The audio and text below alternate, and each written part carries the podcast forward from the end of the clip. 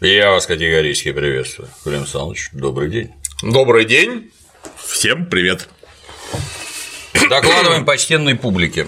Только что вернулись с просмотра художественного фильма «Матильда». Самого ожидаемого фильма года. Ну, после «Викинга», конечно. Да. Ехали с решительным настроем вложить душу, так сказать, в ролик после просмотра. Обратно ехали практически в гробовой тишине, потому что сказать об этом просто нечего. Там не над чем даже глумиться. То есть оно настолько слабое и бестолковое, что я даже не знаю. И тут ведь нельзя сказать, что гора родила мышь.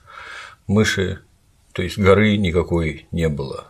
Это мышь родила что-то. Ничего. Не понять, ничего. Да? Мышь не родила ничего. Но, тем не менее, рассмотреть придется.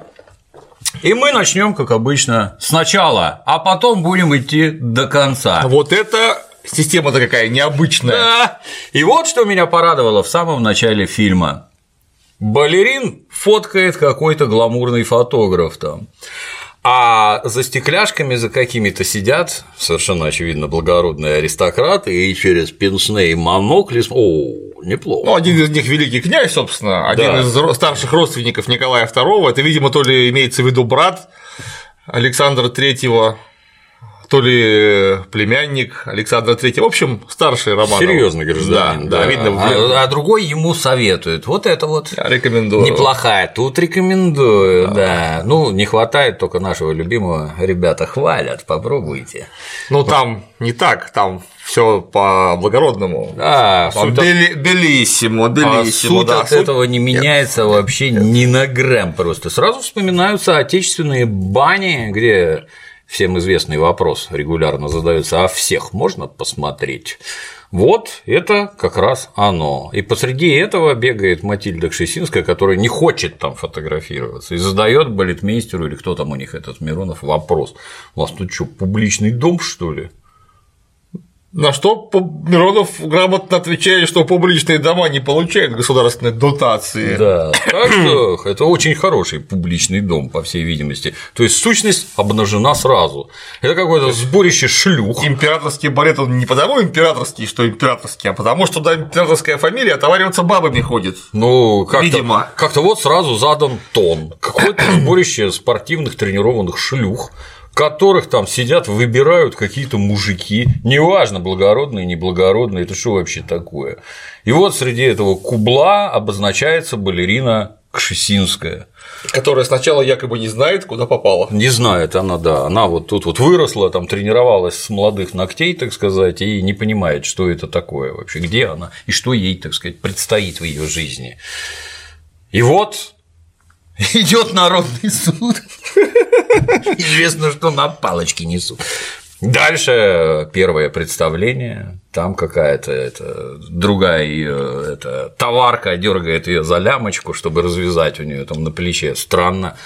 И развязывается, естественно, странно. В общем-то, там при спортивных танцах такие постромки, чтобы, не дай бог, у тебя там что-то сбилось или вылезло, как это ты не чувствуешь? Почувствовал, наверное.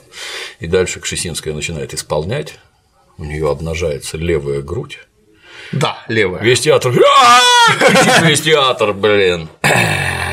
Наследник вскакивает с места с биноклем. Странно, кстати. Чё, а что они с такими биноклями, с этими Надо было артиллерийский бинокли. Да, или там на галерке основные со стереоскопическими трубами. Ну как, у кого чего? Морские офицеры с дальномерами, Да. артиллеристы с призматическими биноклями полевыми, как у Швейка, помнишь? Да. Говорит, венге- э, венгерские, говорит, еврейки подкидывали ноги, говорит, так высоко, что было видно, что они вовсе не носят панталон. Чтобы не пропустить ни одной секунды этого увлекательного зрелища, артиллерийские офицеры брали с собой призматические бинокли.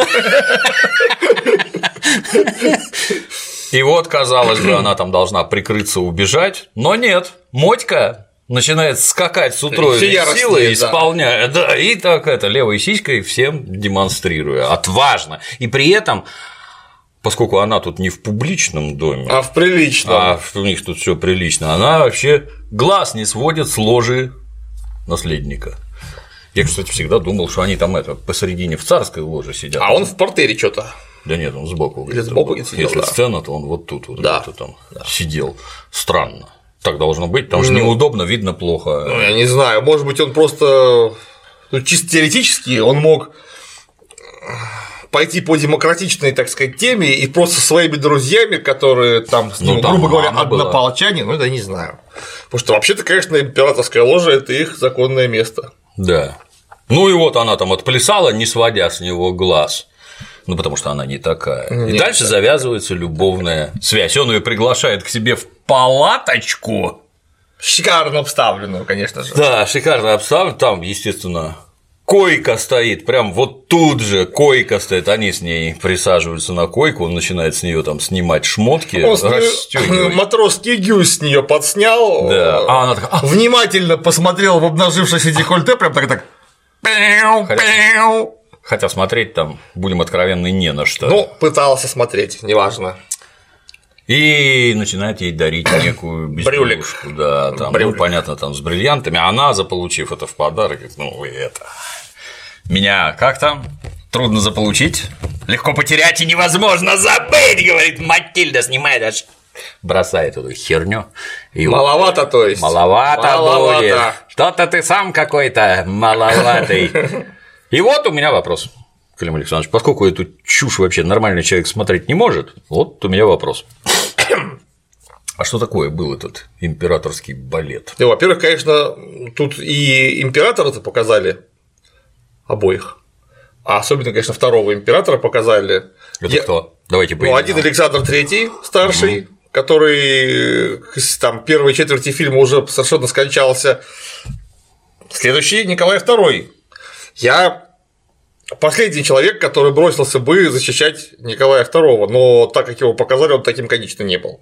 это, мягко говоря. это вот, обращаю внимание, это единственная эмоция, которую вызвал фильм. Вот таким Александр Николай II не был точно. То есть, ладно, царь тряпка, но вот такого железно быть не могло. Да. Хочется защитить Николая II. Да, Потому что какой бы он ни был, это человек, выросший в вполне конкретной среде, получивший вполне конкретное воспитание. А воспитание в императорском доме, когда говорят получил воспитание, значит, ты его получил. Вот чего-чего, а вот то, что в тебя вколотили палкой, ты будешь делать на автомате.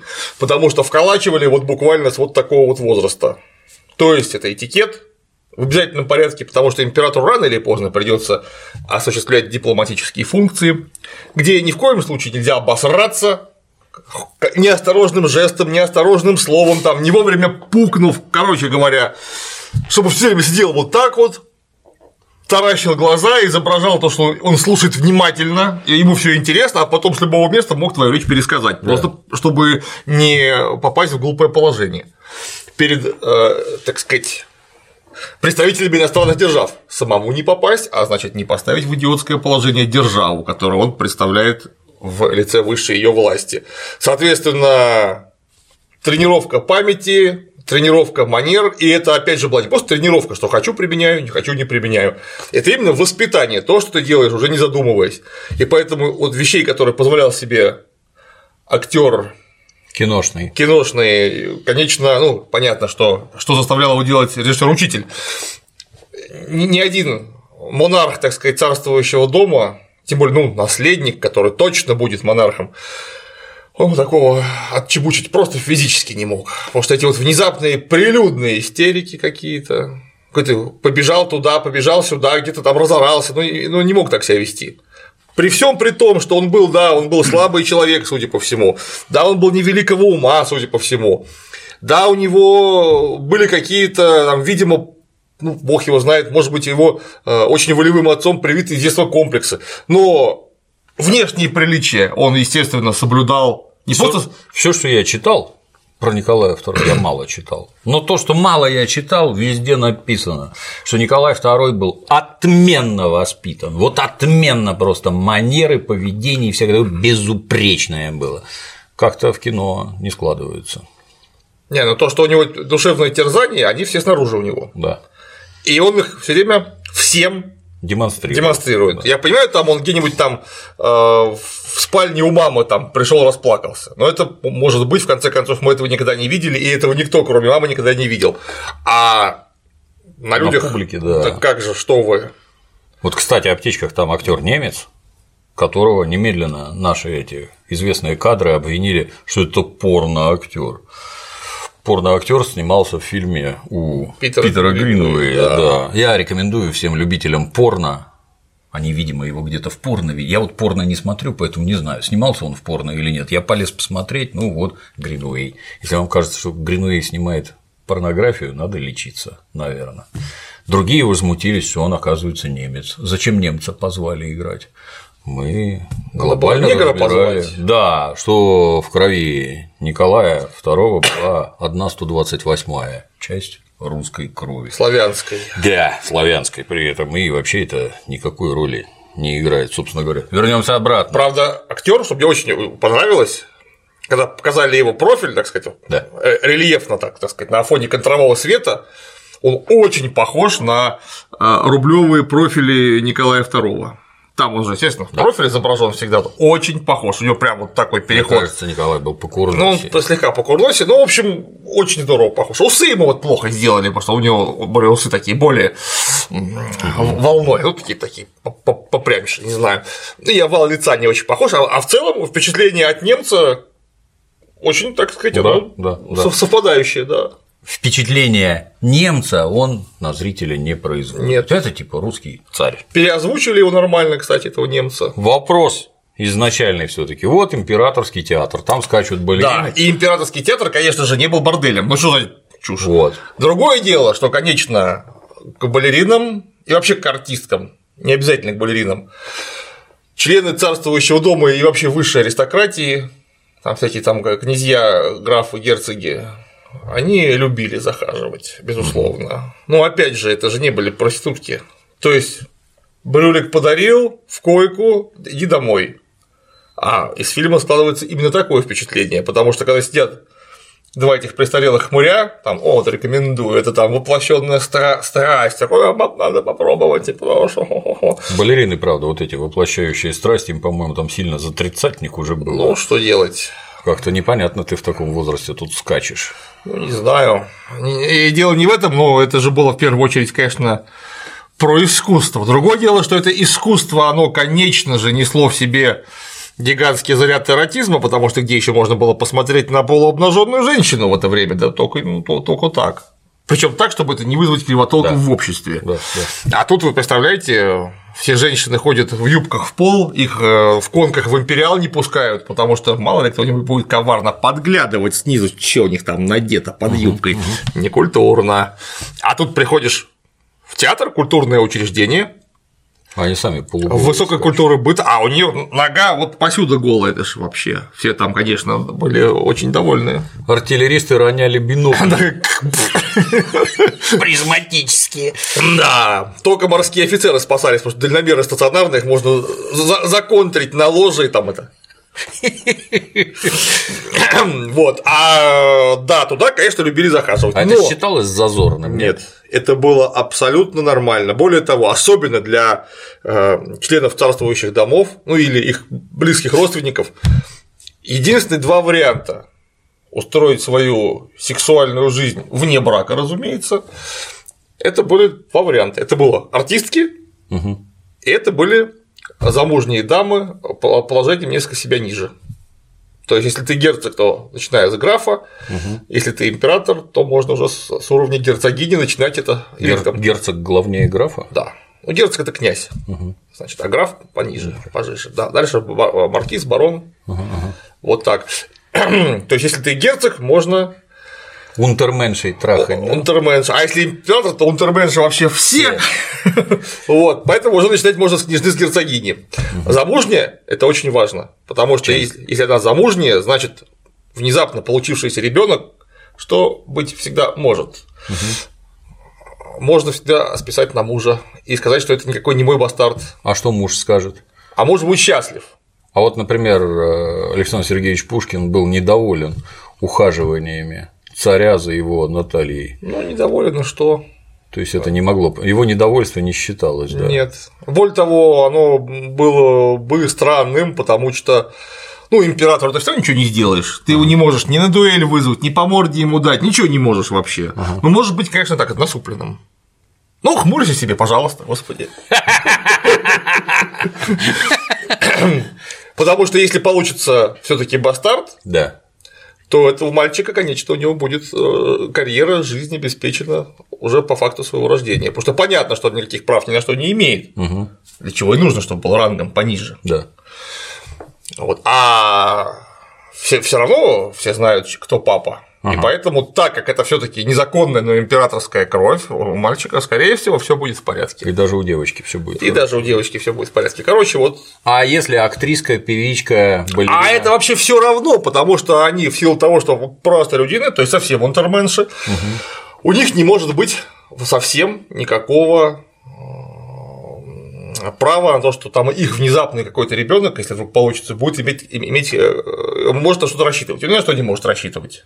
Поэтому это было абсолютно нормально. Ну, папа с царского плеча-то что-нибудь Нет, я, я имею в виду, что скандала не получится. Да, да, да. Потому что если вдруг окажется, что наследник престола, переспав, так сказать, коварным образом с незамужней знатной леди, какой-нибудь там княжной герцогини, и у нее вдруг появился ребенок, так это значит, что она замуж уже выйти не сможет по-человечески.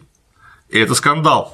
А это его личный бастард будет, который имеет, между прочим, как бастард, который признанный как бастард. Потому что откуда он взялся еще? Да. Только от тебя. Он будет иметь некие права на престол. И если вдруг случится э, там какой-то между власти, что все вдруг по мужской линии передохнут, или не все, но близкие родственники, то вот это, э, у него будут конкретные права, и придется как-то обеспечивать, а это никому не надо совершенно. Поэтому только замужняя, знатная, а актриска любая. Ну, тем более балерины, они все время в хорошей форме, там приятно подержаться и все такое. Вытворяют всякое. Вертки, Да. поэтому к балеринам ходили. А вот, например, допустим, я царь, а у меня балерина, и, возможно, не одна. А ты, например, мой брат великий князь, да, так они назывались, это братья. Это, друзья там. да, да. Ну, вообще все близкие родственники это были великие князья, великие княжны. Ну и вот мы где-то собираемся, там, нашим обществом, мы что-то быдло вся, унтерменшей не пускают. На шашлыки. Да, на шашлыках мы сидим. И тут вдруг я прихожу с балериной. Такое возможно? Почему нет? Это зависит от уровня, сказать, закрытости мероприятия. Если это такое вот, вот торжество, типа как показали в фильме, где вот празднуют день рождения наследника, там миллиард людей в Георгиевском зале Зимнего дворца, ну почему бы не прийти с подружкой? Она же прилично себя ведет, не напивается, не блюет там под колонной, вот, не пытается отдаться вообще всем подряд по инерции. Нет, почему нет? И если это какое-то официальное действие, не знаю, посольский прием, не дай бог прием не посольский, а прием царствующей особы иностранного государства, то есть это именно государственное мероприятие, туда, конечно, такое это нельзя, нет. Она может быть где-то присутствовать, но с тобой под ручку ходить она не может, потому что она унтерменш. Ну, как-то, ну, мне показалось странно. Там сцена, если непонятно для зрителей, там сцена, где все семейство собралось на день рождения, папа император на троне самокате сидит без после этой Аварии. дорожной аварии, да, его на троне самокате куда-то в темноту. Ингеборга увозят. Допкунайте его возит на троне самокате. смерть во тьму Да. куда-то поволокла его. Вот. А, значит, наследник престола пришел с балериной. Мне как-то странно. Вот, не знаю, очень странно. Ну, мы опять Я же такого просто никогда не слышал. Мы просто из- какие-то приемы приходили с из супер связанного изложения режиссера учителя, в чем у меня лично главная претензия вообще ко всему фильму. Он фильм настолько связанный, что из него ни хрена не понять вообще. Видимо, там нужно как в опере, чтобы либретто было. Чтобы можно было смотреть, что они там по-итальянски орут в этот момент. Так вот, я совершенно не понимаю, это что за мероприятие? Это официальный прием? То есть это государственный праздник, день рождения наследника. Или это просто люди собрались выпить по этому поводу, что тоже, конечно, допускалось и практиковалось. Вот куда он ее притащил? Если это на государственное торжество, он с ней, конечно, не мог появиться под ручку. У него просто бы в голове такого э, идеи бы не зародилось даже. А если они просто выпить собрались и потанцевать, то, господи, пожалуйста, какие проблемы. Так как, опять же, повторюсь, настолько связанное изложение, что я ничего не понимаю, то я не знаю, как это реагировать. Да, нет, что, почему. Единственное, что мне странным очень показалось, то, что папа по фильму Александр Третий сам советовал, вот буквально 15 минут назад, сидя в поезде, он сам советовал наследнику Николая II по фотографии, говорит, о, смотри, вот Кшесинская, вот это типа а, огонь, чума. Бросай Рекомендую. Ты, бросай ты свою эту демку, а вот это то, что тебе надо. Ребята хвалят. Да, да, да. И тут проходит 15 минут фильма, и он говорит, смотря на Кшесинскую, спросите, как ваше имя отчество? Она говорит, Марфа Васильевна.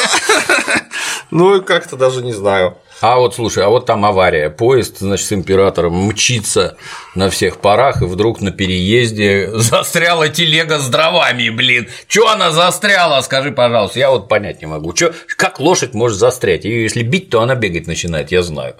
Даже люди начинают бегать, если их бить как следует. За тут застряла лошадь на переезде. Значит, царский поезд врезается в телегу с лошадью, сходит с рельс, что тоже непонятно. Все горит, падает. Паровоза отбойник серьезный, лошадей и телеги раскидывать в разные стороны. Что это такое? Все горит, вагоны туда-сюда.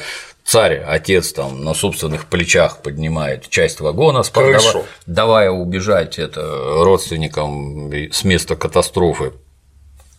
Это как вообще? Не, ну, во-первых, после известных событий, которые случились с Александром II, ага. папой Александра III, худо-бедно безопасностью царствующих особ стали заниматься. В последнем ролике с Павлом Перцем разбирали, как там рыли подкупы по железнодорожные пути, сколько взрывчатки закладывали, как взрывали. Мое почтение там. Всем рекомендую смотреть. Вот, стали заниматься охраной особенно железнодорожных путей, твердо понимая, что если поезд разогнать, то его быстро остановить нельзя, если под рельсу подложить бомбу, будет нехорошо. Поэтому, как правило, впереди шел спецпоезд, вот непосредственно впереди императорского поезда, который должен был, если что, принять удар на себя. Угу. Все это проверялось э, железнодорожной этой самой жандармерией, их там охраняли как-никак. И уж, извините, паровоз телегой с дровами не остановишь. Угу. И застрять-то как-то показано. Лошадь бы не застряла, потому что там ни снега нет, ничего, просто вот на переезде стоит. Стоит. Если лошади дать по жопе как следует, даже если вообще колеса перестанут крутиться, она как на салазках все это утянет неминуемо. Угу. Там зима, снег и лед. Да. Да. А так как это прямые рельсы, машинисты увидели бы их очень сильно, издалека. И точно успели бы нормально не аварийно затормозить. Ну, там впереди у паровоза штук 6 российских флагов воткнуто, может, они за флагами не видят. Может быть. Это, видимо, обозначает преемственность. Да. Я, я так подозреваю. Да, это мчится. Вот. Российский поезд. Я думаю, что это даже шире аналогия. Mm-hmm. Это флагов а, учитель втыкал столько, чтобы мы поняли аналогию, метафору точнее, да. что это не российский поезд, а это Россия Мчится. Мчится на всех парах непонятно куда, никем не управляемая, в то время как правители а, что-то там бледей обсуждают. Да. После чего она сходит с рельс и просто улетает в жопу, вот так вот. Тонко. Тут такая метафора мне, мне видится. Возможно, я не прав, но представляется так. Дальше я вот просто не знаю, про что говорить, потому что там вообще ничего не происходит, кроме каких-то идиотских метаний ты меня любишь, ты меня не любишь. Вот приехала кандидатка в царицы. Я не могу сказать, что она страшная, как смертный грех. Хотя на фотках, которые лично я видел, я повторюсь, мало видел, она более чем миловидная женщина. Она исключительно симпатичная, и на наш современный, вот, по крайней мере, на мой современный взгляд, она, по крайней мере, с физиогномией гораздо симпатичнее чем оригинальная Матильда Кшесинская. Матильда в оригинале, мягко говоря, не красавица. Мягко говоря.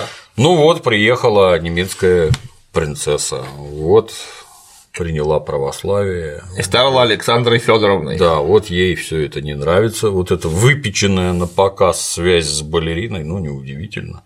Кому ж понравится. А мог ли царь вот взять, вот бросить и сказать, пошло в жопу ваше царство, я Матильдой жить буду. Он мог так сделать? Ну, во-первых, в фильме, как ты мог заметить, они, по-моему, раз 15 собираются все бросить. Матильда его, собственно говоря, уговаривает, давай ты все бросай, поехали, черт знает куда. Будешь со мной счастлив. Угу. А царь говорит, буду счастлив, не буду счастлив, кажется, я буду счастлив, кажется, я не буду счастлив, а как же царство, а как же что, ну, чушь собачья. Марганатическим браком теоретически жениться мог бы представитель, то есть неравным. Нет, марганатически это неравно. Да, то есть когда… Дворянин, простолюдин. Да, да, а и особенно э, член императорской фамилии угу. царствующего дома на даже не то, что просто людинки, а на ниже, не из царствующего. Да, дома. на девушке, которая не имеет прав на какой-то престол на какой-нибудь таиландской или индийской княжне или королевне. Принцессе, да? Принцессе, да, он мог, император мог жениться. Угу. Потому что она имеет за собой страну какую-то, они ровня. Угу. Ее там одна проблема: перекрестил в православии и все. Everything you want. А зачем надо? Ну, конечно, скажу, что ну ты какой-то дурак, но в конце концов, если так надо, то можно. Угу. Подумаешь, таиландка или там индусская. А вот на белые-белые полячки Кшесинской физически невозможно было жениться, потому что марганатический брак означал, что ты перестаешь иметь какие-либо права на престол. То есть, если ты единственный наследник по мужского пола, угу. а с Николаем II так и было. Николай Александрович был прямой наследник, он не мог просто даже подумать о том, чтобы вот так вот поступить, потому что таким образом он бы подставил всю семью, всю семью и всю империю, которая в один момент осталась бы без царя. И пришлось бы приглашать кого-то с побочной линии. Такое могло бы быть, если бы у Александра III не было бы сына, как было у Павла I, например, потому что ему наследовал Александр I, у которого не было детей мужского пола. И вслед за ним царствовал Николай Палыч, Николай Палкин, Николай I, угу. его младший брат. Интересно. Вот. А если вдруг бы у Николая родилась такая идея, опять же, мы не знаем достоверно, была ли такая у него идея жениться на Кшесинской. Скорее всего, нет, потому что мы даже не знаем достоверно, был ли у них роман. То есть он, скорее всего, с большущей долей вероятности был, в этом нет ничего невозможного, плюс есть некие источники, ну, естественно, повествовательные, нарративные, то есть не объективные, которые нам говорят о том, что роман у них был. А, но у него никаких идей родиться не могло, потому что его там с того момента, как он вообще научился поднимать человеческую речь, рассказывали, что он обязан сделать. А его главная обязанность – родить наследника. Для чего нужна особо какого-то царской королевской крови. Монархического да, рода. Неважно, княжна, герцогиня, королева, императрица. Главное, чтобы за ней было какое-то государство, хотя бы теоретически.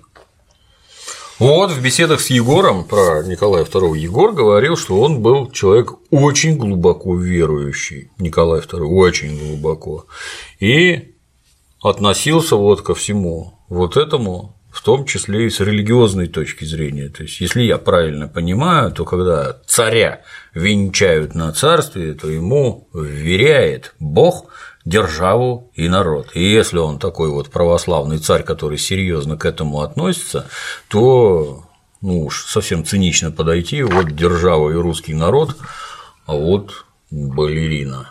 Ну, на мой взгляд, Николай был не такой, как в кино. Для него нормальные вещи, держава и народ не то, что перевешивали, а это и на весы не становилось. Конечно. Он вполне осознанно э, считал себя по профессии хозяином земли русской. Он даже так в переписи населения 1897 года написал. Профессия хозяин земли русской.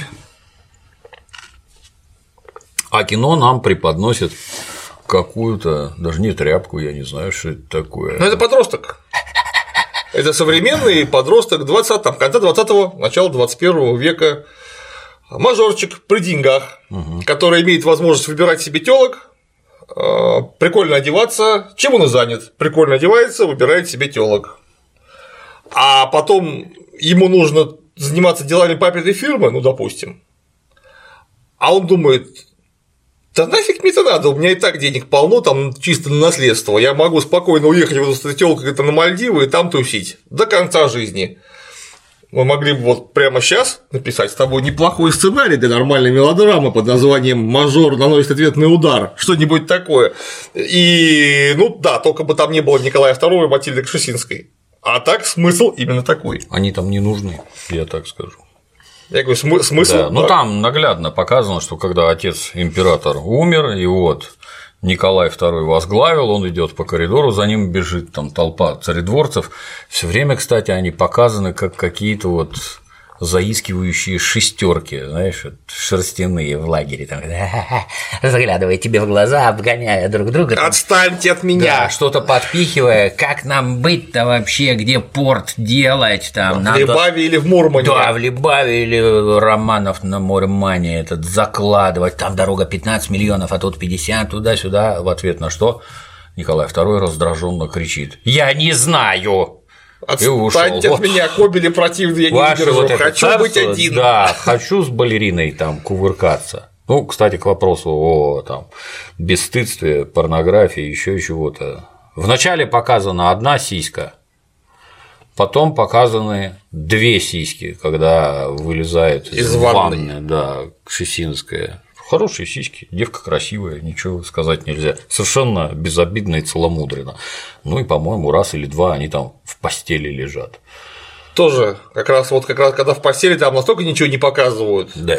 там все такими образами. Да, поэтому Через такую дымку, силу такую прям. все обвинения в какой-то пошлятине тут разбиваются просто наглухо. Гражданин-учитель хотел показать высокие отношения, что все было исключительно красиво. аллегорий. Да, да, да, аллегорично там и всякое такое. Поэтому никакой похабщины лично я не увидел. Чего там нет точно, это похабщина. Да, чем- Даже хотелось бы уже. Хотелось бы, да. Ну, там вот его этот родственник приставал к балерине, там легкий элемент похабщины был, И то он вовремя то- ногой закрыл дверь. Оп. Да, подлец. Лишил нас, так сказать, зрить- зрелища. Ну а дальше. А дальше я, в общем-то, и не знаю, про что говорить. Как? Я знаю. Я вот еще один момент. Не, я еще один тебе скажу. Вот там еще выступает Данила Козловский в роли тоже бодрого такого ухлёстывателя за Кшесинской. У него там он там на- на лошади через огонь, жопа горит у Данилы. Данила там куда-то прыгает, шлем у него он срывает шлем, а уже Николай повлек Кшесинскую в палатку ближе к койке. И прибегает. Данила, бьет.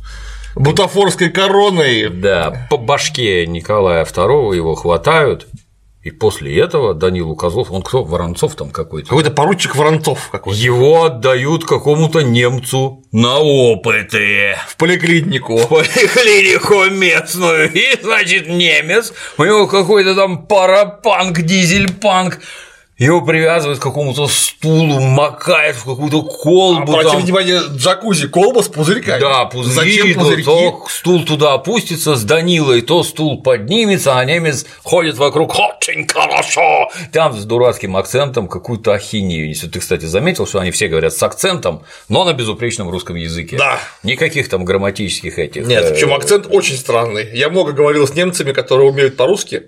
Акцент у них категорически не такой. Позвали бы немца, что какого. У них же был немец настоящий. Узнали бы у него, как немецкий акцент. Выглядит. говорили хорошо. Ich habe nicht Konkurrenten. Да. Было смешно. Зикхаль, и конкурентен.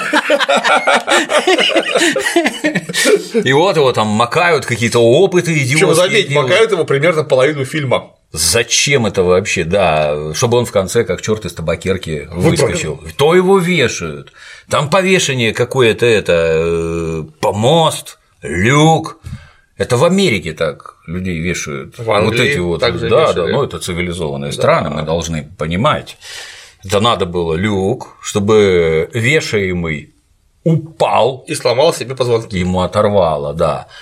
Я, у меня есть масса литературы по этому вопросу, меня это все время приводит вообще в серьезное недоумение. Они, значит, еще вешали мешки американцы с песком к ногам, чтобы точно.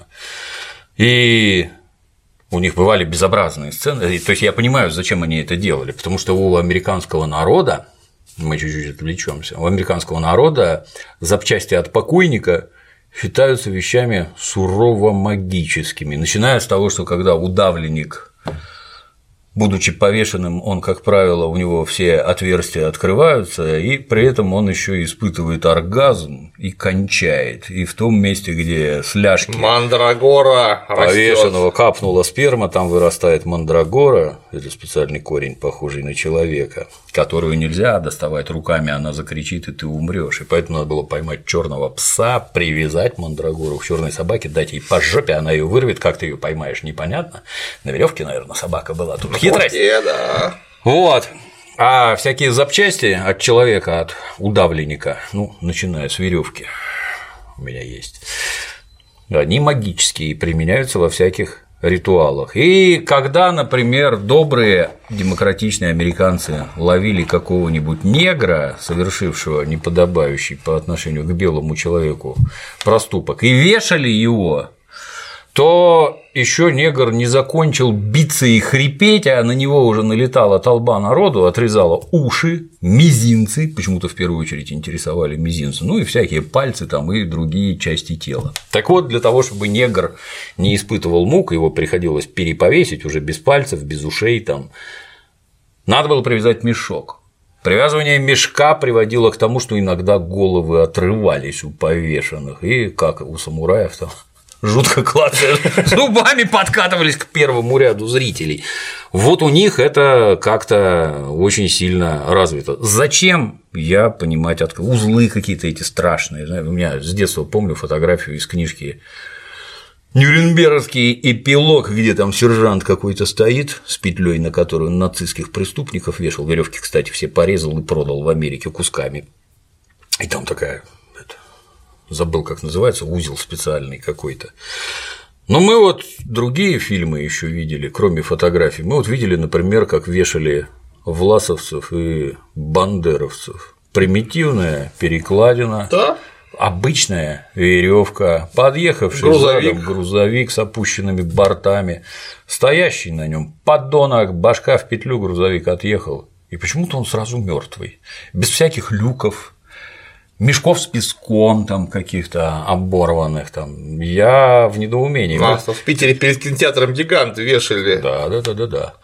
Негодяев. Всё сволочь. Поэтому вот эти люки, еще чего-то, вот этот кастрюля эта стеклянная, в которой Данилу Козловского топят, непонятно Какой-то зачем. немец. Немец, да. А потом Данила выпрыгивает. С электроприводом стул там опускается, Да, да, поднимается. да. Я уж думал, он там Ихтиандра делает, дальше будет любовная линия с Ихтиандром, но не оказалось. Вот это Причем ты обрати внимание, что его сдает этому опыт, немцу на опыты в поликлинику начальник контрразведки, охраны порядка и царской семьи, непонятно кто, некий полковник с лицом упыря.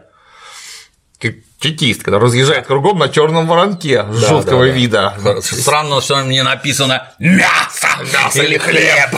Так Делано Делано били-били, знаешь, там было хлеб, и- хлеб. А то Делано Бельвиль, хлеб, ништяк. По-моему, было бы очень круто. ну вот я КГБшник, мерзавец и сволочь, Подонок конечно же. это однозначно, потому что Вот. он другим быть и не может. Когда Данила Козловский, Абу, наследника престола, короной по голове, разбил ему эту самую голову, у него дальше путь был ровно один. В суд, где его приговорили бы за покушение на жизнь. Это без вариантов. Его спрашивают, полковник Упырь его спрашивает, ты на жизнь наследника покушался или это все из-за ревности? Вот никто бы его не спрашивал, потому что просто поднять руку на царствующую особу Да. это смертельное преступление, а он еще, извините, его подручным средством обул, кровь пролил. Никаких вариантов. Это смер- смертный приговор. Но после суда, потому что в Российской империи так просто никогда никого не казнили. Другое дело, что его там бы казаки конвоя при попытке наброситься на императора, на наследника, прошу прощения. да. Ну, понятно, что это не император, но все равно кто-то с ним ходил, ему бы там наваляли по-быстрому. Это скорее всего, но уж если бы он его ударил, это однозначно смертный приговор. И помиловать его мог только император лично. А тут Николай говорит, я его помиловал. Папа жив. При том, что уже показали, что он летит в люк с петлей на шее. И он такой, а теперь я его милую, и мыло. И он только упал, значит, в люк и сломал себе ногу. Чушь собачья. А потом его вместо того, чтобы нормально. Да, и потом же, конечно, главный полковник вы- вымучивает совершенно безумную а, стратегему, разработку, так сказать, международного плана заговора по приведению к покорности русского наследника, потому что наверняка этот гад хотел его ударить Николая II, а сам он связан с Кшесинской, Кшесинская может им манипулировать, поэтому мне нужно знать про нее все, и поэтому такого опасного человека нужно дать какому-то немецкому доктору Фишеру, чтобы он макал его в колбу. Атас. Атас. Что это вообще было? Я вот даже не смотрел, кто там этот сценарий написал. Мне вот абсолютно неинтересно. Но накал идиотии такой, что как-то даже неловко становится. В общем, у меня до конца фильма, там, то есть в конце еще один момент меня интересует, а остальное мне просто и не о чем поговорить. Поэтому давай ты. в конце фильма. А, да, а, по поводу вообще повествование настолько бессвязное, что я даже не знаю. Вот если я захочу пересказать кино, Да. вот мы уже сколько там, Да, около да, часа да. мы что-то рассказываем, мы рассказываем какие-то э, дурацкие моменты и нестыковки, но если будет задача пересказать фильм, я или вообще не смогу этого сделать, или у меня это займет около полутора минут, там Да. двух. Наследник влюбился в балерину, не смог на ней жениться, очень расстроился, э, в конце концов повенчался на царство, случилась ходынка. Все. Это краткое содержание фильма. Интрига любая просто отсутствует. То, что Николай полюбил Кшесинскую, ну, возможно, такое и было. У них, возможно, было не просто какое-то юношеское увлечение, а он и в самом деле полюбил. Допустим, это для мелодрамы отличный ход. И потом он начинает разрываться, царствовать и жениться на Алекс Гессенской, Да. или не царствовать и жениться на Кшесинской. Во-первых, этого быть не могло, ну ладно, допустим, это некая фэнтези-мелодрама в одной далекой-далекой галактике, где случайным образом совпадают имена и фамилии. Тут тоже такое может быть, почему нет?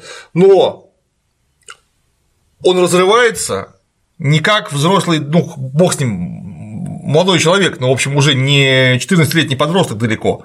Тогда вообще взрослели немножко пораньше, но неважно. Он разрывается как картонный персонаж. Он собрался, так сказать, овладеть балериной. Ну, да, похоть показана нормально. У них глазами постреляли, у них там это загорелась искра, они вроде как переспали там один, другой, третий раз. И тут приезжает эта Алекс Гессенская, и я не вижу, а, где происходит вот надлом, после чего он вдруг там понимает, что он в самом деле любит эту самую Кшесинскую, а не просто с ней потрахивается в свое удовольствие. Позвольте я вам 5 Да. копеек, так сказать. Вот с моей точки зрения, и не только с моей, искусство, и в том числе кино, оно Драматургия. да, в первую очередь обращается к эмоциям. Оно у зрителя кино должно вызывать эмоции, в частности, сопереживание. Если у нас главный герой, ну, возьмем даже главные герои, это Николай II и Матильда Кшесинская, то я вот этому вот, как это, этой паре возлюбленных должен как-то сопереживать. Тут, конечно, понятно, что я циничная мразь там пожилой дедушка и всякое так всякое повидал. Но я тоже человек. И ничто человеческое мне не чужда. Так вот, тут ничего нет вообще на протяжении всего фильма, ничего не шевельнулось, даже в душе. Вот ничего не шевельнулось. Один момент за весь фильм, где Ники впал в очередную истерику, за ним побежала мама, где они решали, что ему там корону или шапку Мономаха одевать. За ним побежала мама, и мама прочувствована сказала, что ну а как ты вот, а я вот с папой, а мой вот помер, и я вот с отцом-то, между прочим, и что мы там. Ники говорит, я не буду счастлив. Мне кажется, я не буду Я счастлив. боюсь, я не. Это главное, что заботит царя. Будет ли он счастлив? Знаешь, вот вообще, если все, так сказать, отвернуть, мысли о том, счастлив ли я, начали меня посещать лет после 55. До этого мне вообще не до этого было, надо было работать и зарабатывать деньги, а не думать о счастье. И как-то все это очень странно. Ты знаешь, буду ли я сейчас? Вот тебя готовят управлять гигантской державой, на тебе там, как это говорят у наших геополитических партнеров, wait of the world, когда там весь мир у тебя на плечах лежит, и забота-то у тебя совершенно другая, буду ли я счастлив. И вот закончу. Мама прочувствована ему говорит, что а вот а как же я, и что вот я, да, мы были счастливы. Это единственный момент, когда вот в душе что-то шевельнулось. Все остальное не переживания главных героев, ни там, я не знаю, волнение за какой-то все, все, все происходящее на экране, оно просто идиотское. Оно или идиотское, или плоское. Да. Какая-то при этом все безумное количество костюмов, великолепные интерьеры, там дворцы, ну, театр, да, все красиво, все отлично. Как кто-то верно сказал, это как пластмассовые цветы на могиле. Все красиво. Ничего вообще нет, да. Вы пластмассовые цветы девкам дарите, нет? Ну, как-то странно все это вообще. Ни о чем, ничего не шелохнулось нигде, ни разу. Там же нормальный любовный треугольник, классический. Там есть Николай, Матильда, Алекс Гессенская. Вот там можно было закрутить что угодно от комедии положений, ну, когда просто да. неудобно смотреть на все это, откровенно говоря, хотя вроде бы это не ты кривляешься, а они, а неудобно тебе, до жуткой драмы, куда были бы включены в том числе и государственные интересы. А тут зачем-то вместо нам любовного треугольника, зачем-то туда всунули еще страдающего великого князя Андрея, да. которому тоже хочется. Двоюродного брата, которому хочется, но который больше любит Николая II, да. чем Кшесинскую, поэтому он помогает. Да но при этом не перестает делать всякие предложения к, э, к Шисе. Значит, а и, и Козловского, который зачем там нужен, вообще непонятно. Он же там нужен ровно был с одной целью. То нырнет, то вынырнет. Да, полфильма нырял и выныривал. Он там должен был в водяного превратиться уже за это время. Потому что времени-то пошло до хрена. Ихтиандра. Да, ну вот. А он нужен там ровно с одной целью, чтобы всячески облобызать Матильду и взорваться на плоту. Зачем? Он какую нагрузку вообще несет в развитии сценария? Нулевую, он там не нужен. Вот если его убрать, что изменится? Ничего не изменится. Ничего. Потому Зачем что, это? ладно, там в конце, когда они с Мотей плывут на этом дурацком пароме, паром взрывается, который на хитром динамите, который подложил да, коварный да. КГБшник. Я не выдержу, опричник. с вашего позволения, я посмотрю, кто сценарий написал, да, да, да. если вы возражаете. Э, пожалуйста, я все равно пока это увлекся и ору, как, как да. Гитлер. После чего можно было бы предположить, что его линия была введена для того, чтобы инсценировать смерть Матильды Кшесинской, потому что они вместе вроде как подзорвались на этом плоту, угу. а, чтобы можно было спокойно отпраздновать венчание императора на царство без присутствия этой раздражающей полячки. Да. И чтобы император не нервничал, ну все равно уж погибла, что ж теперь делать. Но она откуда-то все равно появляется. И таким образом, линия Данила Козловского, викинга нашего дорогого, она просто взяла и так и так была дурацкая, а стала да. еще и бессмысленная, дурацкая и бессмысленная. И, кстати, вот российские кинокритики рейтинг 36%. Это не мы закапываем и хороним фильм Матильда. Мне просто уже даже интересно, кто у него у этого фильма был сценаристом. Потому что, чтобы написать настолько унылую историю, авторы. Я даже не знаю, как нужно постараться. Я бы даже специально не смог такого написать, честное слово. О, я правда, конечно, опять же не в курсе. Может быть, сценарий-то был хороший, а это режиссер-учитель так ловко над ним поработал. Продюсеры Алексей Учитель, Александр Достман. Кто это такой? Не знаю. И Приготовьтесь. Владимир Винокур. Что это, блин? Сценаристы не показывают? Александр Александров. Жмем. У Александра Александрова написано Матильда мини-сериал и просто Матильда. Может, я куда-то не туда смотрю, но от Александра нету фотографии. Родился в 1966 году. Не мальчик, вроде Новомосковск, 51 год. Все, вот только два. То есть тут, отходя в сторону, э, я как-то даже несколько теряюсь. Это самый дорогой фильм в истории нашего отечественного кино. И для, так сказать, освоения этих самых средств и изготовления несомненного шедевра кинематографа мирового уровня сценарист, который ничего не сценарировал никогда, как я понимаю. Ну, судя по фильму, он не умеет сценарии Нет. писать. Нет. И режиссер, который не снял ни одного коммерчески успешного фильма. Кто этим, интересно, заведует, что взять вот этих персонажей и дать им полтора миллиарда рублей. Там написано было кто. Фонд кино. Там прямо это ФК. Да, да, Фонд да, кино. Да. Привет. Сильно, сильно. Но давайте продолжим. Да. Вот никчемный Данила Козловский. Выкидываем. Да, и у нас получается повествование, ну, ну, ну все, просто взяло и повисло. У нас вместо любовного треугольника, да. где можно было, ну ничего не придумывая, взять и закрутить, как это Шекспир делал. Ну, опять же, это не нужно обладать семью пядями во лбу. Там все уже готово. Есть две бабы и один мужик. Да. Вот. Плюс помогающая всем троим мама. Свекровь, жуткое дело. Тем более, что Ингеборга Дапкунайте в самом деле очень хорошая актриса и умеет замечательно играть. Да.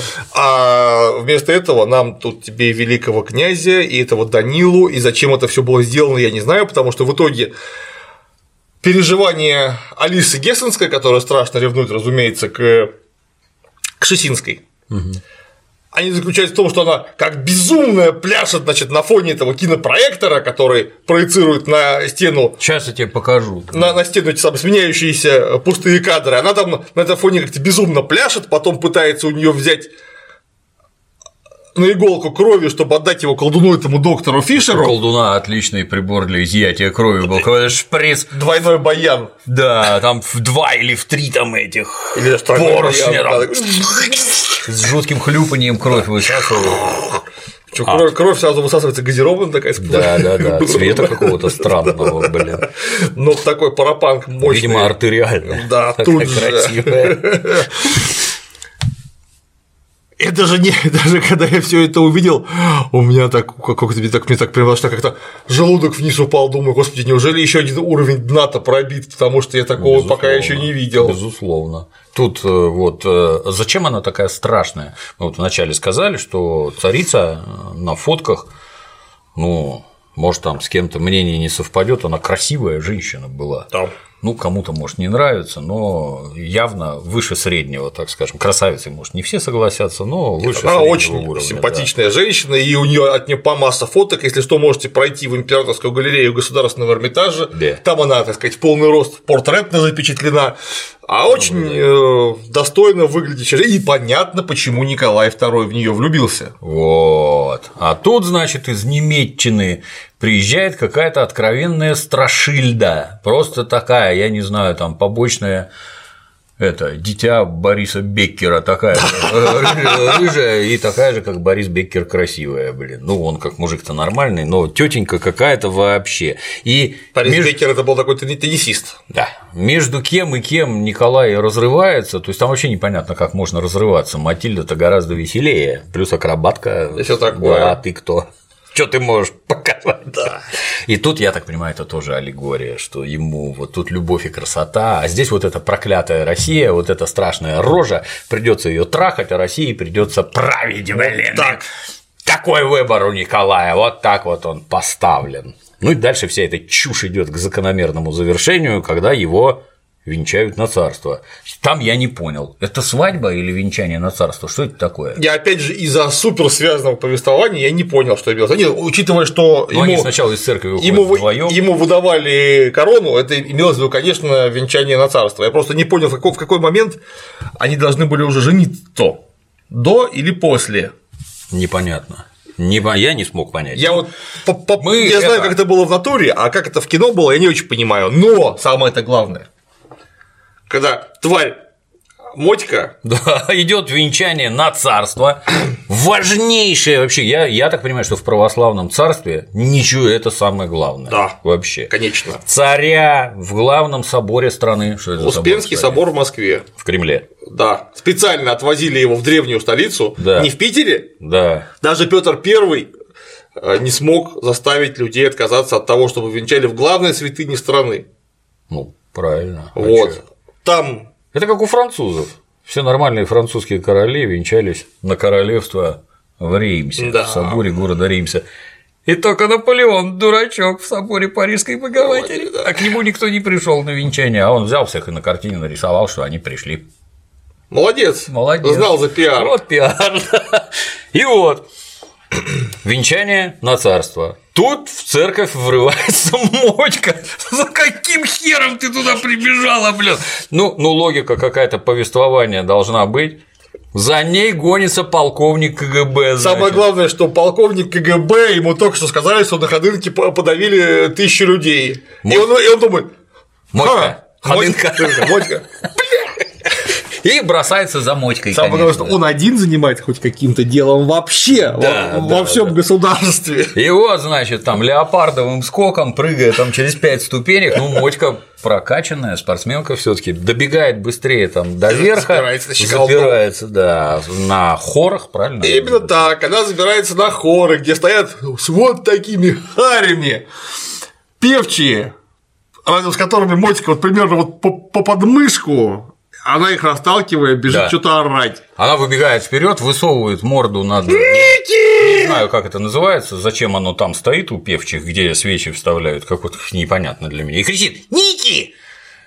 Ники внизу это слышит, смотрит, А у видит, него в руках уже корона. Да, видит, ему уже священнослужитель подает корону. Он корону берет, а это правильная корона, кстати, я вот как-то Ну, растерял. надо нормальная корона, сделана очень ничего. С красным наверху. Я не помню. Надо посмотреть. В конце концов, ее изображение Ну. было сделано богато. Да, богато, да. И вот Ники стоит с короной, она кричит: Ники!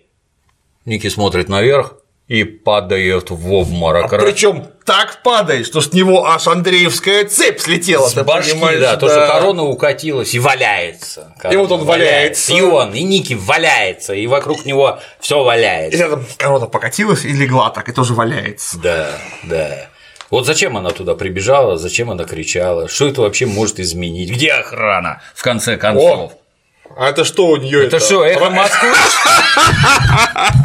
Куда любой дурак может зайти С с ножом, да. А если она с ножом придет, а если она- бомбой. Да, с бомбой пырнет кого-нибудь. До этого там всех уже повзрывали, паровозами повзрывали, елы палы А может, она с поясом шахида? Вы чё вообще?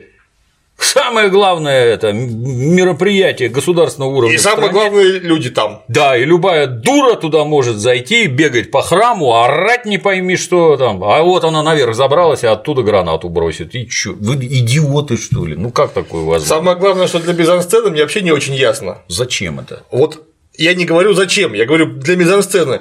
Она хотела, чтобы Ники ее увидел. Ну, прошу прощения, вход находится напротив алтаря. По прямой он ее быстрее увидит. Она вот, если она туда пролезла как-то, ну, допустим, пролезла. Вот она сделала 5 шагов вперед и заорала также Ники. Никаких этих дурацких прыжков с погонями бы не было. Нет, нужно было бежать вокруг а, значит, э, вот этого самого на, на- на хоры, сбоку, где тебя просто тупо можно не заметить.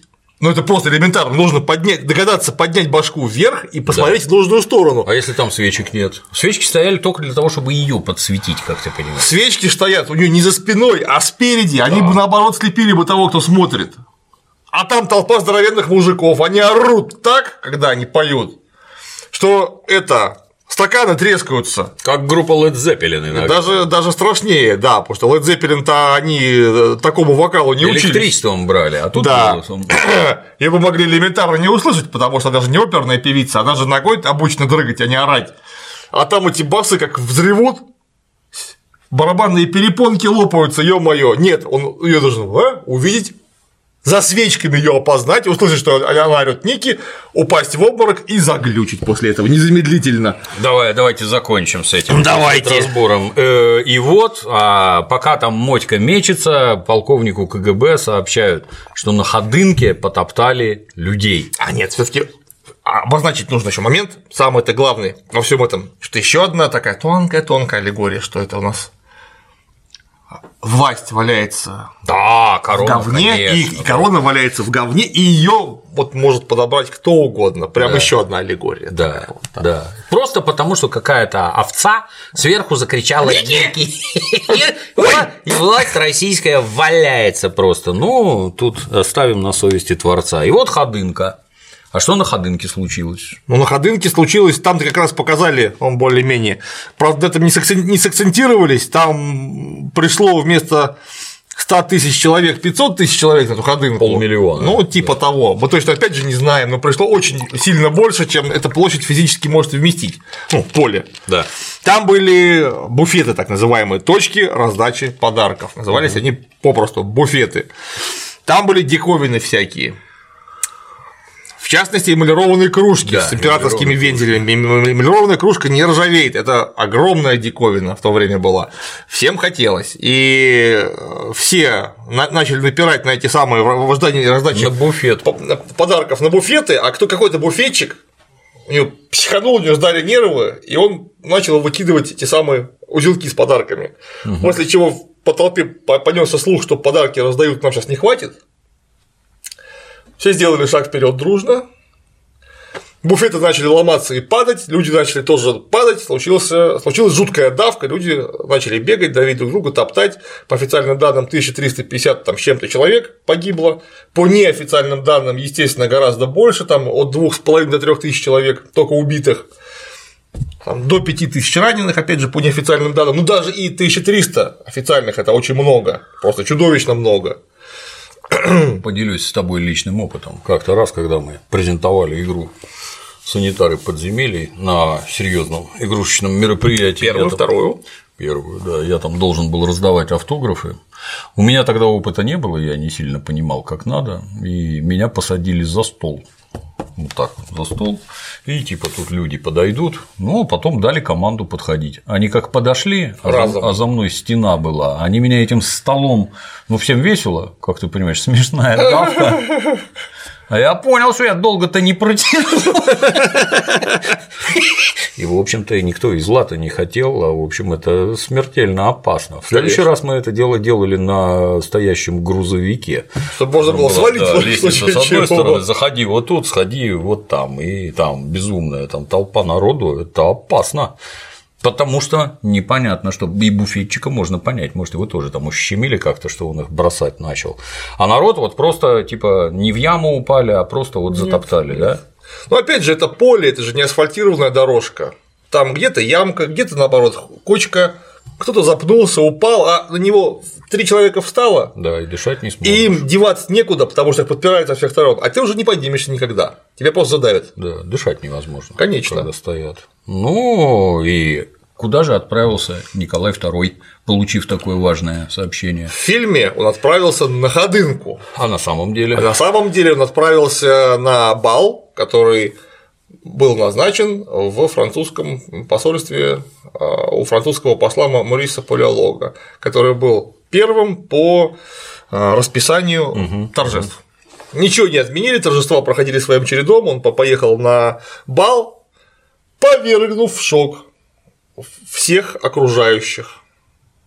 Просто в шок. Французы первые, которые давали, собственно, торжество, Да. они внимательно смотрели на будущего союзника, Зачем это?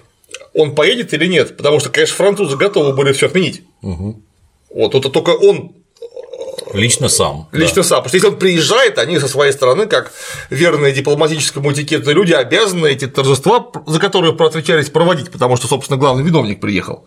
А если бы он им прислал ноту, что извините, у меня тут такое дело, это никто бы не просто не осудил, а все бы наоборот сказали, что вот так и надо себя вести. Да, да, да. И вы не поможете мне вспомнить известную ст- Известный стих гражданина Бальмонта. Как там, кто начал Царствовать царствовать? ходынкой, то закончит, встав на, на эшафот, да. Ну, поэт что-то такое видел и чувствовал. про эшафот, возможно, погорячился, но начало-то очень и очень нехорошее. Это, как тебе сказать, вернемся назад. Вот ты православный царь, православный народ в понимании, по-моему, и царя, и народа. Царь – это отец, а народ – это дети. Вот погибло две тысячи человек твоих детей, а ты едешь на танцы. На дискотеку. На дискотеку, да. Как-то это, мягко говоря, странно. И тут режиссер-учитель тут много этих обсуждений было, что же он там такое снимет, вот что же такое снимет Алексей Учитель, да ничего, то, что снимал всегда, будучи яростным антисоветчиком, он Николая должен показать вот таким замечательным, таким прекрасным человеком, что в конце фильма все должны впасть просто в прострацию. Кого же проклятые большевики убили? Вы посмотрите, какое благолепие было, как все прекрасно я пару лет это всем рассказывал, никто не верил. И вот мы посмотрели и убедились. Оно и да. есть. За каким бесом вы это переврали? И вот кино. И Николай приезжает на ходынку. И вот он идет, значит, всех похоронить в гробах. За мой счет. Эти, эти кричат, мы братские могилы уже там сделали в гробах хоронить за мой счет. И всем пострадавшим по 500 рублей. По 500 рублей серебром. То есть, грубо говоря, 2500 рублей – это миллион, что ли? Ну, у него такие деньги были? Почему нет? И выплатил? Не знаю. Что-то выплачивали. Это же огромные деньги по тем временам, да? Ну, естественно. После этого, значит, вот сказав такие слова, не показано, выплатили, не выплатили, после этого Николай забирается на эту рампу, на помост, я не знаю, да, требует дать ему факел, ему дают факел, и он поджигает праздничный фейерверк в честь коронации и начинает весело пулять в небеса посреди вот этого моря трупов. Это зачем? Это что, праздник какой-то, что ли? Не знаю. Мне кажется, что Алексей Учитель нам попытался еще одну какую-то аллегорию сделать, только я не понял, на что он намекал. Я тоже не понял. Ну, намекал явно, потому что иначе С... понять невозможно, зачем Слишком это. тонко для этой аудитории Тонковато. Получилось. Я не осилил. Надо да. дома посидеть, подумать, что бы тут можно было подверстать под это. Угу. Потому что вот, значит, там трупы, караван телег уезжает опять же с трупами, и все бахает. И, значит, сидит такой Стоит на коленях. Да, на коленях. Николай II встает на, на колени, колени, да. И страдательски смотрит. Повторюсь, в то время как на самом деле он плясал на балу, именно плясал и именно на балу. Алексей Учитель показывает нам собственную версию событий, переврав, так сказать, мы не требуем от художественных фильмов там исторической правды, по большому счету. Но это уж как-то совсем нехорошо. Хоть бы соврал бы убедительно. Да. И вот концовка, затемнение, появляется надпись о том, что в 1918 году Николая II и всю его семью расстреляли. Ну, как-то вот в отрыве, с моей точки зрения, выглядит несколько странно. Ну, ты расскажи, как ты втянул страну в никчемную войну, да, в две Обе просрал, проиграть это нельзя назвать, обе их просрал, будучи верховным главнокомандующим, я правильно понимаю? Верховным главнокомандующим он официально стал только во время Первой мировой, сместив главнокомандующего Николая Николаевича Великого князя. Тем не менее, он им был. Да. Вот. Ну, мы знаем еще одного верховного главнокомандующего, который войну победил, находясь на этом посту. Отрекся от престола, то есть то, что было в начале, когда тебе Господь вручал царство и народ, и к чему ты относился так серьезно, в конце ты этого отрекся, ты бросил своих детей и бросил веренную Богом державу. Развел тут каких-то террористов, три революции, гражданскую войну, черти что, и в результате этого тебя с твоей семьей застрелили, а твои родственники за кордоном отказались тебя забрать. Оказался не нужен еще и даже родственникам. Даже родственникам. Ты никому был не нужен. Это как-то выпущено, и, видимо, вот эта надпись должна у меня, как у зрителя, вызвать вот ах, ах, какой был парень, как все было замечательно, благолепно.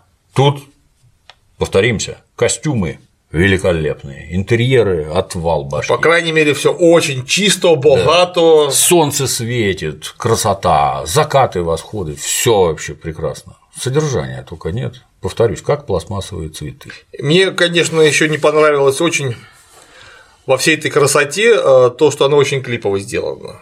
Я, конечно, может быть, не модный, но когда мы имеем дело не с э, фильмом про Шерлока Холмса современным или про трансформеров, или, или про трансформеров, когда можно там, а вот тут там робот прыгнул так, тут так, тут самолет полетел, тут я из пулемета как дам, да да да да да да да тут на машине Меган Фокс скачет. Тут, в принципе, наверное, это вот смена кадров клиповая, она оправдана, а тут сначала там 5 секунд Кшесинская на кого-то смотрит, потом 10 секунд скачут лошади, потом что-то еще, потом, значит, оба закат пошел.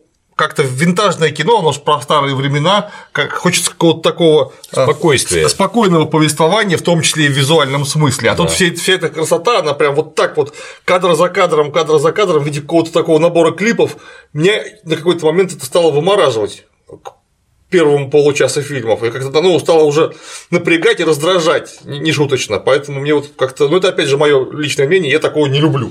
Кому-то может наоборот нравиться. Ну, мне кажется, что это просто нет единой, так сказать, воли, которая сводила бы это к одному, так сказать, знаменателю. Можно посмотреть художественный фильм Бондарчука отца Война и мир. Там да. все как надо. Вот. И, в общем-то, оно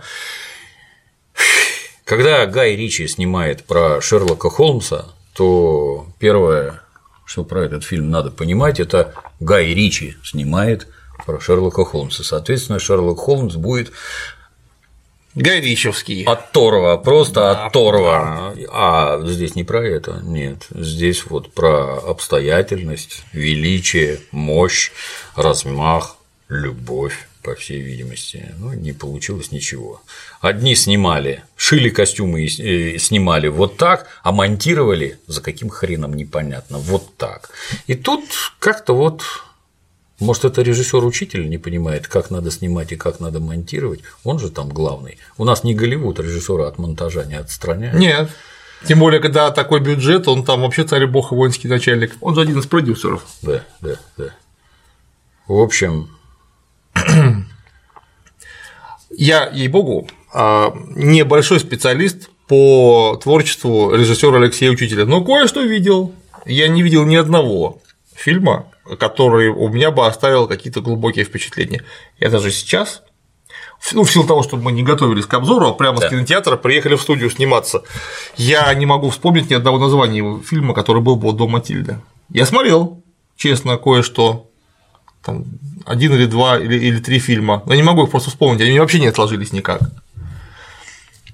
Последнее, что я у него смотрел, если опять-таки я правильно помню, это про каких-то российских солдат, которые воюют в Чечне и ведут какого-то молодого чеченского пленника, где между ними должна была вспыхнуть, как писали изначально, гомосексуальная любовь, но как-то так не вспыхнула, они просто дружили там, что, мягко говоря, странно, в общем-то. Ну, тут ну, лично для меня другое. Это фильм с гигантским бюджетом, полтора миллиарда рублей. Ничего подобного у нас никогда не было. Викинг стоил миллиард двести пятьдесят, здесь еще серьезно на... поменьше. Да, на четверть миллиарда больше. Это Если... можно было на сдачу панфиловцев еще раз снять и прорекламировать. Да.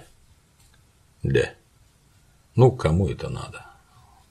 Говорят, у нас идеологии нет по Конституции. Она есть. Она есть, да. Вот она. Сходите, посмотрите. На не, что... не ходите. Да, ну, если денег не жалко. В целом, времени в первую очередь. Да, в целом. Какой там деньги, там 300 рублей, а времени это же караул. В целом, завершая, так сказать, вот парни мы с Клим Александровичем веселые, нам есть что сказать в том числе и о себе. Да. И Клим Александрович обладает глубокими историческими знаниями, которые к этому фильму не имеют ни малейшего отношения. Они там просто не нужны, да. там не, не про что знать. Ехали обратно, повторюсь. Не о чем поговорить, нечего обсудить. Обычно мы, как известно, мерзко хихикаем. Мерзко хихикаем. А тут никак. Сначала ржем, как лошади, как лошади запрокинув голову. А потом мерзко хихикаем. А тут даже мерзко хихикать не над чем. Вообще ни о чем. Вообще ни о чем. И если вы меня спросите, ходить ли на фильм Матильда, нет, не ходить на фильм Матильда. И даже когда его вывалят в торренты, и в торрентах его не смотреть, потому что просто жалко напрасно потраченного времени. Совершенно поддерживаю, потому что ну, даже вот богомерзкий фильм Викинг, вот просто ни о чем богомерзкий, ну, там какая-то дрянь. Потом над ним поржать было прикольно, вот лично мне. Потому что там куча моментов, они настолько дурацкие, что просто вот нарой, что не придумаешь, просто какие-то дурацкие моменты, на которыми просто хочется как бы остановиться и сказать, что слушай, а вот эта вот дрянь какая смешная была, и ее хорошенько разобрать по этому поводу. Там, опять же, бедкомедиан там с носом в муке там поползал, потом по, по всей Москве глумился в течение 50 минут. Смешно. А что тут-то? Вот тут конкретно я вообще не понимаю, над чем там внутри можно там порассуждать, поугарать, посмеяться, погрустить, я не знаю. Ничего нет Ничего. вообще. И это причем наполнено настолько такой огромной толпой предельно натужных каких-то аллегорий. Вот последняя аллегория, которая была даже уже не просто толстая, а просто жирная размером, блин, танк Т-90. Причем в профиль аллегория. Когда Алекс Гессенская молится вместе с Николаем II, закончив молиться, говорит, вот я так устроена, уже все пропадет, а я все еще буду надеяться на хорошее. Ну, понятно, что их же расстреляли в конце концов, а она все еще будет надеяться на хорошее. Ну, господи, это валяющаяся корона с упавшим в обморок императором посреди коронации, как будто бы Ходынка сама по себе не являлась предельно поганым предзнаменованием, зачем что-то еще придумывать. Это э, Матильда Кшесинская, э, которая фотографии одной своей паровоз России пустила под откос.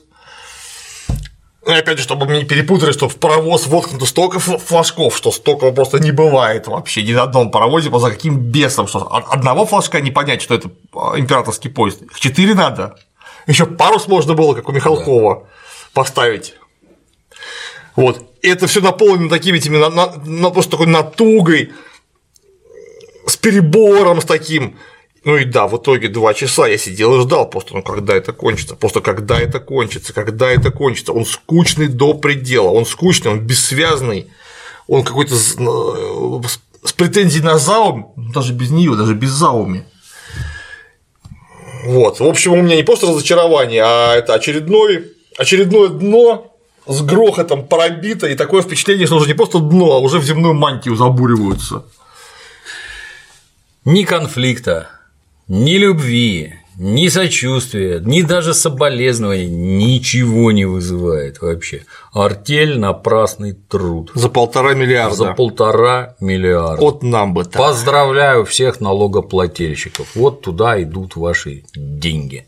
В кино, повторяю, ни ногой и даже на торрентах не смотрите. Матильда отстой. А на сегодня все. До новых встреч.